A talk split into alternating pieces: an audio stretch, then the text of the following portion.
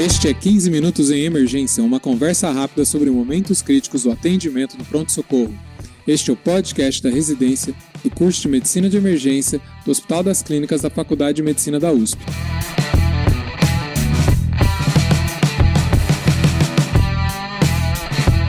Este é o episódio 78 e será sobre lições da pandemia. É, meu nome é Júlio Marchini, está aqui comigo professor doutor Luciano Azevedo. Ele é professor livre-docente é, de emergências, pesquisador do Sírio Libanês e membro do Comitê Executivo da Coalizão Covid-19 Brasil. Tudo bem, professor? Tudo bom, Júlio? Tudo bem, e você? Muito bem. É, nós estamos completando um ano e meio da pandemia. Né? Logicamente, ela não está terminada. Tem alguns sinais, talvez, que reduziu bastante o número de casos, mortalidade, e esperamos que seja devido à, à vacinação, é, que está tá andando bem, né? Com esse um ano e meio de clareza, né, agora a gente enxergando para trás, o, o, o que poderíamos ter feito diferente no começo da pandemia?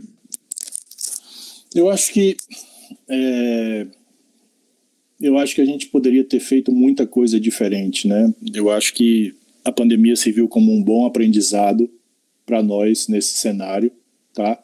Eu acho que nós não, não teremos é, só essa pandemia, nós provavelmente teremos várias outras pandemias por aí, né? Assim, não há muita dúvida de que outras pandemias deverão acontecer no futuro e a gente precisa estar preparado para elas. E eu acho que as lições que a gente teve dessa pandemia, que foi muito maior do que proporcionalmente do que H1N1, elas vão servir para que a gente é, tenha uma, uma visão muito melhor do que aconteceu durante a Covid-19, quando infelizmente a gente tiver que enfrentar a Covid 2031, a qualquer, qualquer coisa do tipo, entendeu? Então, é, a gente tem muita coisa para discutir sobre isso, né? tem muita coisa para para pensar em relação a o que a pandemia gerou do ponto de vista de ensinamentos para nós no que se refere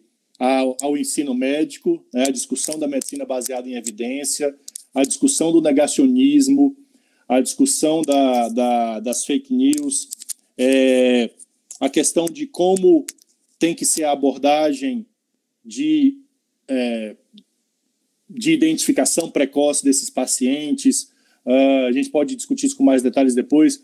Como, como tem que ser a abordagem do ponto de vista de é, testagem, isolamento, é, redução de aglomeração, uma demora, a gente pode, de novo, esmiuçar todos esses pontos depois, uma demora muito substancial das entidades, principalmente da Organização Mundial da Saúde, em reconhecer que o SARS-CoV-2 é um vírus airborne, como eles falam, é um vírus que se transmite pela via respiratória. Então, não existia essa, essa importância que a gente dá a máscaras inicialmente, existia uma, uma valorização muito maior da possibilidade do vírus ser, ser pego através de fômite, né, através de toque em superfície contaminada. Então, tudo isso é um aprendizado que a gente tem que levar e tentar. É, isso é praticamente impossível, mas tentar minimizar o, que, o quanto a gente puder a influência da política na condução da ciência. Né? Então, isso também ficou como uma grande, uma grande verdade que a gente aprendeu, está aprendendo ainda e continuará aprendendo durante esse cenário da, da Covid-19. Luciano, eu fico pensando na coordenação dos diferentes níveis de governo que às vezes davam orientações contraditórias. Isso também foi uma, uma grande dificuldade, né? E, e, tal, e talvez sintoma aí dessa politização que ocorreu, né? Sem sombra de dúvida, sem sombra de dúvida. É, com, com o cenário da politização no, no Brasil, houve uma grande descoordenação, né? Então, o Ministério da Saúde se omitiu em muitos momentos, né, do que deveria fazer no Brasil. O Ministério da Saúde em nenhum momento fez, pelo menos nos primeiros meses da pandemia, ele fez uma orientação de como a população deveria se comportar, né, baseada em ciência. Então, a gente vê exemplos de outros países que conseguiram combater a pandemia de forma eficiente quando eles seguiram a, as orientações da ciência e quando havia uma coordenação de, de, é, de, adequada entre as diversas esferas de poder, de tal maneira que a orientação que vinha das entidades superiores, né, das entidades federais, era cumprida na, nas cidades, nas entidades, nos, nos, nos níveis de poder locais. Né? Com isso, você tinha uma coordenação muito melhor, e com isso, países como a Austrália, é, a própria Nova Zelândia, o Vietnã conseguiram passar muito bem. Eles estão sofrendo um pouco agora, mais do que o, o habitual, mas eles conseguiram eles não têm 500 mil mortos, né, cara? A verdade é essa. Eles Os países asiáticos, em geral, né, eles, talvez até pela é, exposição às pandemias prévias, que para eles foram muito mais intensas do que aqui, né? Sem é... sombra de dúvida, sem sombra de dúvida. Acho que eles são, acho que eles são um ótimo exemplo, né? Principalmente um país como, você não nem fala de um país como o Japão que tem um, um, um e que agora está sofrendo, né? Mas o Japão tem um desenvolvimento econômico muito maior que o Brasil. Agora, quando você compara um país, vai, você poderia chamar como semelhante, tipo o Vietnã. O Vietnã teve pouquíssimos casos de Covid-19 na primeira, na primeira leva, né? O grande segredo da pandemia seria tentar segurar com pouco caso e principalmente com pouco óbito enquanto a vacina estava disponível, né? Nem todos os países conseguiram, na verdade, pouquíssimos países conseguiram. Então, é, os países que conseguiram, a Nova Zelândia, né? Tudo bem, a Nova Zelândia é uma ilha super pequena, tal, mas o Vietnã é um país enorme, né, com uma população de dezenas de milhões de habitantes e conseguiu controlar a pandemia muito melhor, por exemplo, do que os Estados Unidos, ou muito melhor do que o Brasil. Ninguém torce para ter outra pandemia, mas a gente precisa ser proativo, né? Como é que a gente pode se preparar para uma futura pandemia, né? Se, mesmo que seja um evento a cada 100 anos ou a cada 50 anos, né? Eu acho que fundamentalmente a nossa a nossa forma de se preparar para a pandemia, para pandemias futuras, ela tem que ser muito baseada no que, tá, no que a gente está vendo hoje em dia. Né? Então, uh, acho que a primeira, a primeira forma de você se preparar para isso é você ter um sistema onde você consiga fazer testes né, de pessoas com suspeita rapidamente a partir desses testes, você isola essas pessoas, isola os contactantes, e com isso você consegue minimizar, não vou dizer quebrar, mas minimizar a cadeia de transmissão. Então, esse é um ponto super importante que tem que ser levado em consideração. Né? É... Outro ponto é você investir em orientação à população. Né? Então, é, campanhas para utilização adequada de máscara, campanhas, pra, campanhas de distribuição de máscaras adequadas. Então, tudo bem, aqui é o Brasil, é mais difícil do ponto de vista financeiro, mas quantos milhões e bilhões foram gastos em leitos de UTI e que poderiam ser muito melhor aplicados se a gente tivesse distribuição de máscaras PFF2 para a população brasileira, né? que são máscaras que a gente sabe, associadas, obviamente, com orientações de como utilizar a máscara e de como, é, como descartar, como manter etc. Então, são todas essas estratégias, é orientação sobre redução de aglomeração, tudo isso que faltou ao nosso país. Né? Até pouco tempo atrás, o Ministério da Saúde nem sequer falava que era importante reduzir a aglomeração, falava que era importante utilizar a máscara. Então, toda, todas essas são lições que têm que ser levadas em consideração para o futuro. E também, passando, puxando um pouco a brasa para a nossa, para a nossa profissão, para as nossas dificuldades, para a profissão médica, ficou muito claro a deficiência do ensino médico no que diz respeito à medicina baseada em evidência. Né? A gente já sabia que isso acontecia, mas a gente relevava e, e fazia parte da, do mau ensino médico no nosso país, mas agora no cenário da pandemia isso ficou muito claro, né? Então ficou bem demonstrado a dificuldade que os médicos têm de entender o que é a geração de conhecimento adequado, de conseguir interpretar um estudo e de conseguir aplicar os resultados de um estudo na sua prática clínica. Né? Então, o nosso, nosso cenário é muito de ore, ore, né, Júlio, se a gente pode falar isso. Né? Então, é, ouvir, vou aplicar. não sei o que está acontecendo, mas se disseram que funciona, é porque funciona. E isso é um terreno muito fértil para proliferação de fake news, para proliferação de, de negacionismo né, e de, de tratamentos que a gente sabe que, que são inefetivos e que, pior do que isso, conferem à população uma sensação de falsa segurança que permite que ou a população aglomere, porque acha que tem remédio que vai funcionar, as ivermectinas e as cloroquinas da vida, ou ainda a população, uma vez contaminada, comece a usar esses remédios e atrase a sua ida a um serviço de saúde, porque está tomando remédio, o remédio ouviu dizer pelo tiozão do zap que o remédio funciona, então eu vou ficar esperando aqui a minha ivermectina funcionar e eu vou chegar no hospital quando eu já não tiver mais é, é, tempo para tratamento. Né? E isso, isso claramente se associou com um, um risco maior de morte. É, é, é seguramente, a gente não tem, claro, uma estatística, mas é muito provável que seja um dos fatores que se relacionou, que se associou ao alto índice de mortalidade que a gente teve com a Covid-19 do Brasil. Né? Não tenho muita dúvida disso. É, eu queria retomar um ponto que você falou, Luciano, sobre as máscaras PF2 que poderiam ter sido distribuídas. Poderia até ter sido selecionado. É, não, você vai aqui num lugar, é, transporte público fechado, para essas pessoas é, isso possivelmente teria sido um ótimo é, local para prevenção, né? Um, um, lugar onde o aerosol está ali sendo criado e fica preso, não tem ventilação. É. É, isso poderia ter ajudado bastante, com certeza. E o, e o, o rastreamento de assintomáticos ou oligossintomáticos, isso é, continua não sendo feito até hoje. Talvez Exatamente. pudesse ter feito uma enorme diferença, né? Com certeza. E mesmo, e, e mesmo quem era identificado essa pessoa tinha uma orientação de, de se isolar, mas eu, eu, ouvi relatos, talvez você também ouviu, de que a pessoa continuava andando na rua, mesmo depois que sabia que tinha, e não tem cabimento uma coisa dessa. Como é que essa pessoa não entende que ela está fazendo parte da cadeia de transmissão? Tudo isso é falta de conscientização, né? tudo isso é falta de orientação. Campanhas de conscientização, como a gente viu em inúmeros outros países.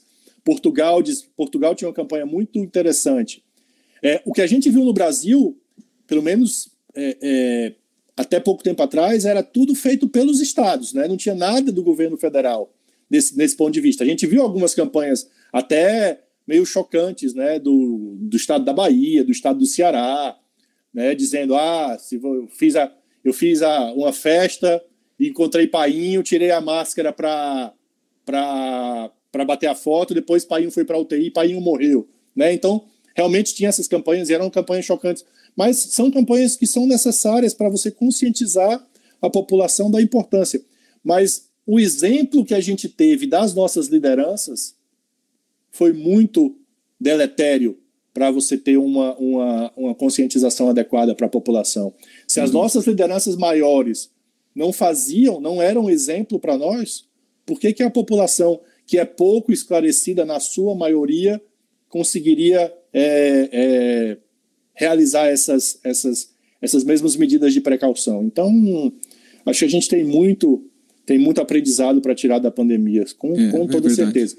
E tem aprendizados positivos também, que a gente pode falar mais para frente. Por exemplo, o fato de que a gente conseguiu produzir ciência de qualidade no nosso país e conseguiu contribuir para o conhecimento científico mundial da pandemia, apesar de todas as dificuldades que a gente passa no Brasil. Pode ser motivo da gente só dei um gancho aí, um spoilerzinho para você, para a gente eventualmente falar sobre isso mais para frente. É, com certeza. É, eu só ia concluir aqui essa parte dos lados, é, talvez, de aprendizados aí.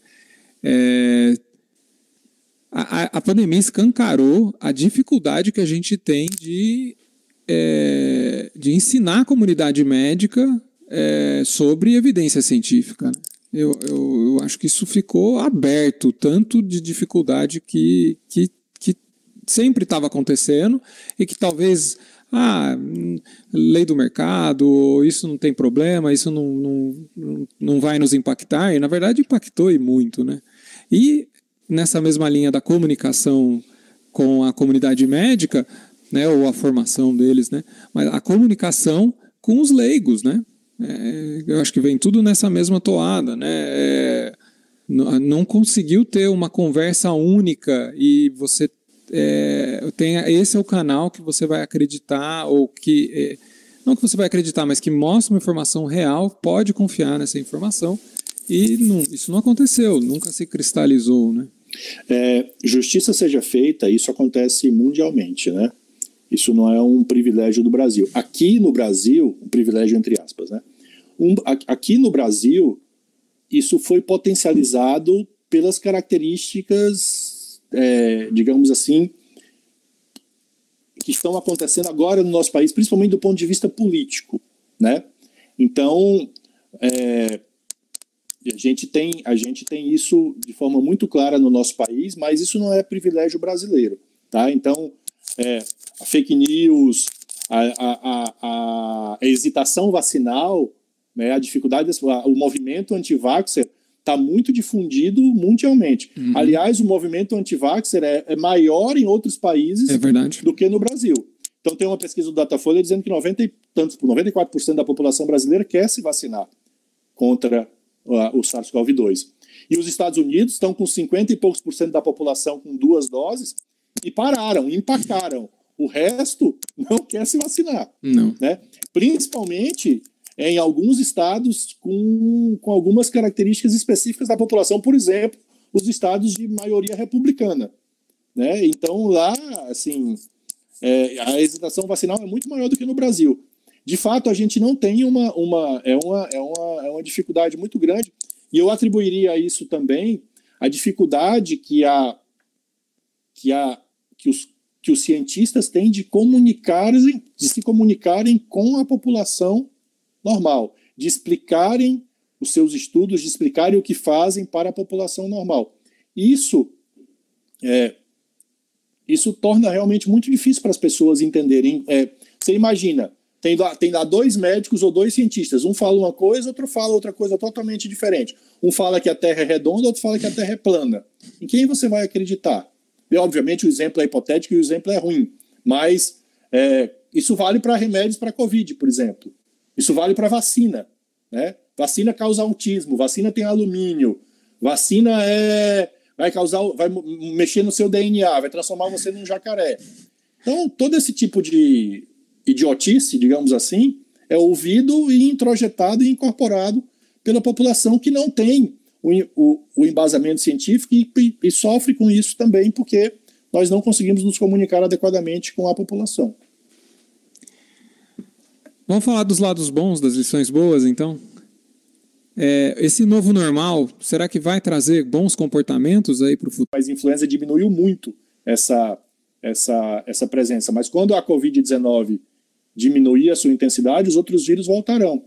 E, assim, é uma questão de educação né, para todos diminuírem esse risco. Do mesmo jeito que, quando nós estivermos resfriados e tal, a gente tem que sair na rua de máscara que nem fazem os asiáticos. Né? Os asiáticos têm essa cultura já há algum tempo e a gente tem que incorporar isso na nossa, na nossa cultura também. Então eu, eu vejo a máscara como sendo um, uma, uma necessidade, uma, uma necessidade não, mas um, um, instrumento que vai ser muito mais utilizado no pós-pandemia. Né? Eu acho que mesmo que o, que o Covid reduza a sua intensidade, que é o mais provável que aconteça, a partir do momento que a gente já tem uma população grande de vacinados, se a gente não tiver uma variante meio do mal, assim, mais provável que aconteça é que ele reduza a sua intensidade e se torne um coronavírus que nem os outros, que causam uma, uma, doença, uma doença menos grave.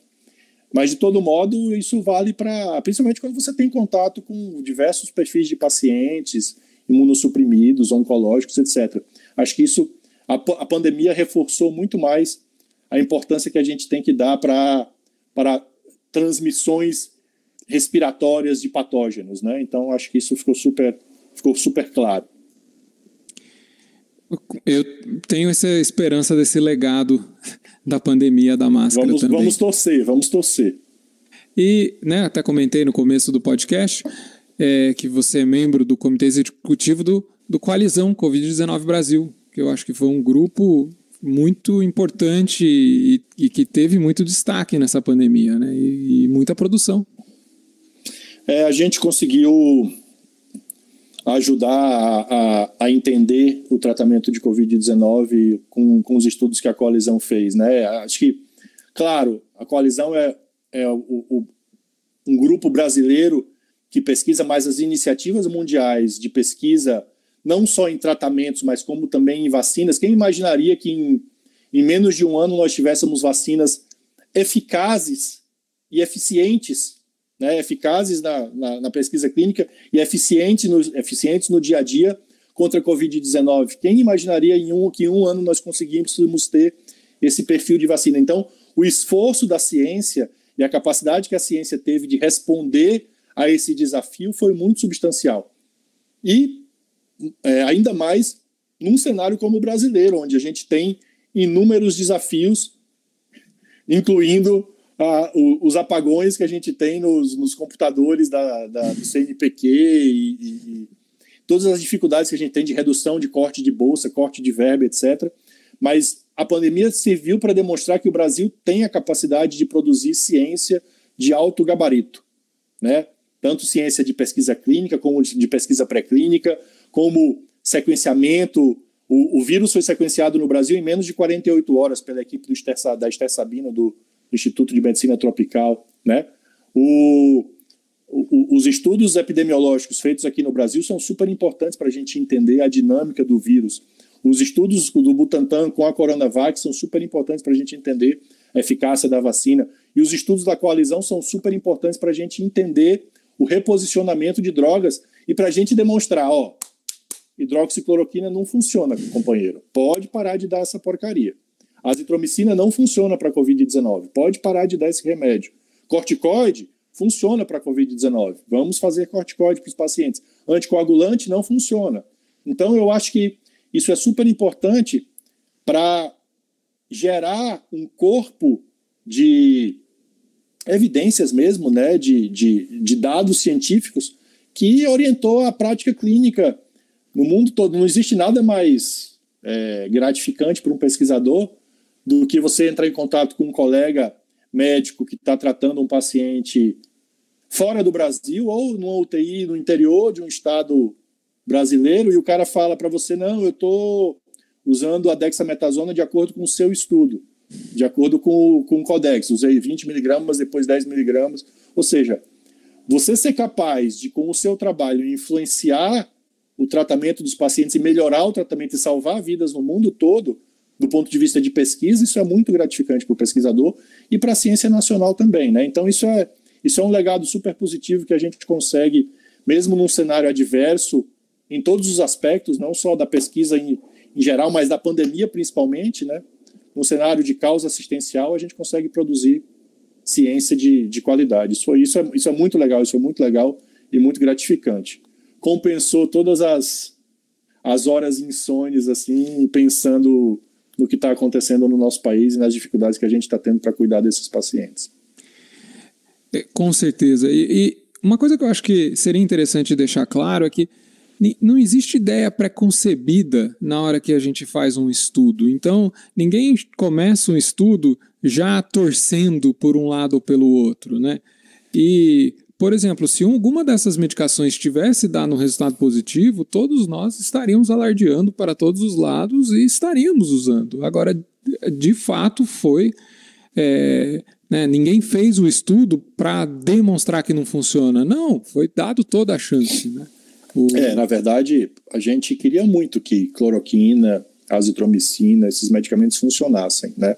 Ivermectina, porque se a gente tivesse um medicamento que fosse capaz de combater a pandemia no início do quadro, um medicamento barato, que a gente já soubesse o seu perfil de segurança, né, de efeitos colaterais que ele pode causar em outro, a partir de outras patologias, isso seria o, o mundo ideal. Mas a gente tem uma, uma análise do ponto de vista científico que começa, por exemplo, de uma probabilidade pré-teste, ou seja, onde, baseado no que tem de literatura é, relacionado a, a, esse medicamento em outras condições e relacionado a esse medicamento em outras doenças virais, você já imaginaria que, por exemplo, a cloroquina teria uma, teria uma baixa chance de, de ser eficaz para a Covid-19. A ivermectina também, né? Outros medicamentos de classes parecidas, a nitazoxanida também, né? Então, é, a gente já imaginava, apesar de não ter nenhum tipo de preconceito, digamos assim, já imaginava que a chance era baixa. Mas só dá para realmente confirmar que não tem efeito quando você produz um estudo científico adequado, com um desenho bem feito, né, respeitando as regras da medicina baseada em evidência uh, no, na sua plenitude. Então, é uma pena. A gente queria, assim, não, não tem nenhum tipo de viés político nessa, nessa análise. A gente queria muito que a cloroquina e a azitromicina funcionassem, como o corticoide funcionou. A gente está testando cloroquina, a gente terminou um estudo de cloroquina é, ambulatorial agora, da, da, da, coalizão. A gente tem um segmento de um mês desses pacientes agora, a gente vai analisar e vai publicar esse estudo e vamos ver se a cloroquina funciona do ponto de vista do tratamento precoce. É assim, a impressão pela literatura que já existe até o momento é que, de que não vai funcionar. Mas esse estudo ele vai ser capaz, com 1.300 pacientes, de pôr uma pedra no assunto, ou para o lado positivo ou para o lado negativo em relação à cloroquina. Mas o único jeito da gente conseguir ter certeza que isso funciona ou não é através de um ensaio prospectivo randomizado bem feito. Perfeito. Então vamos ficar na expectativa aí desse, desse estudo. Luciano, você teria uma mensagem final sobre as lições da pandemia? Ah, eu acho que a pandemia mostrou o que tem de ruim e o que tem de bom na humanidade, né? Então, a pandemia, ah, muita gente imaginava que a pandemia ia só trazer coisas boas para a humanidade, mas a, a pandemia também mostrou o quanto os seres humanos, uma coisa que a gente já sabia, né, mas que ficou muito mais escancarada agora, conseguem ser é, auto pensar apenas no seu próprio eu ou, ou egoísta, se você pode falar assim, né? Então, mesmo com todas as mesmo com, mesmo com todas as, as mensagens demonstrando a importância de você ter as medidas de cuidados para evitar a propagação e evitar o risco, muitas pessoas ainda optaram por não seguir essas, essas medidas e por não aglomerar, não usar máscara, né, ir em festa. Uh, então, é, isso, isso é, é uma pena, mas eu acho que fica de lição para que a gente possa pensar, né, assim, dentro de cada um de nós a gente possa é, pensar um pouco em todas as nossas atitudes nesse, nesse, nesse aspecto e, eventualmente, digamos assim, melhorar para a próxima, né? Do mesmo jeito que a gente teve esse tipo de atitude egoísta, a gente teve muita gente que tem, teve tem muita gente que se dedicou ao próximo, né, para assim ajudou uh, trabalhando mais do que a sua carga horária habitual, né? É, é, é, ajudando mesmo os, os, os, menos favorecidos, distribuindo máscara para profissional de saúde, para pessoas que não tinham condições de, de, de, adquirir essas máscaras, com ações humanitárias mesmo, né? Que foram capazes de ajudar nesse contexto. Então, a pandemia realçou o que a humanidade tem de não muito bom e o que a humanidade tem de bom. O que a gente tem que fazer para a próxima é tentar puxar as coisas boas e esquecer, ou não, talvez não, não esquecer, mas é, evitar que, as, que, a, que a parte ruim predomine. Né? Acho, que essa, acho que essa seria a minha, minha mensagem final. Perfeito. Muito obrigado, Luciano. Eu que agradeço. Valeu pelo convite, Júlio. professor Luciano Azevedo é coordenador do Curso Nacional de Atualização em Terapia Intensiva. Né? Agora estamos na edição 2021 e o link é terapia-intensiva www.manolieducação.com.br. Então, a gente deixa o link também na, é, no, nas notas do podcast, né? E é, também nesse vídeo, né? terapia-intensiva.manolieducação.com.br. Se você gosta do nosso podcast, por favor, nos avalie no iTunes. Isso é muito importante para que mais pessoas conheçam o nosso trabalho ou então divulgue né, na, em suas redes sociais. Se quiser, pode mandar feedback para 15minutos.emergência.gmail.com e siga-nos nas redes sociais. O Dr. Luciano César Azevedo está no Instagram em arroba Luciano César Azevedo.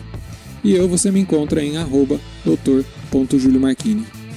Muito obrigado e até a próxima.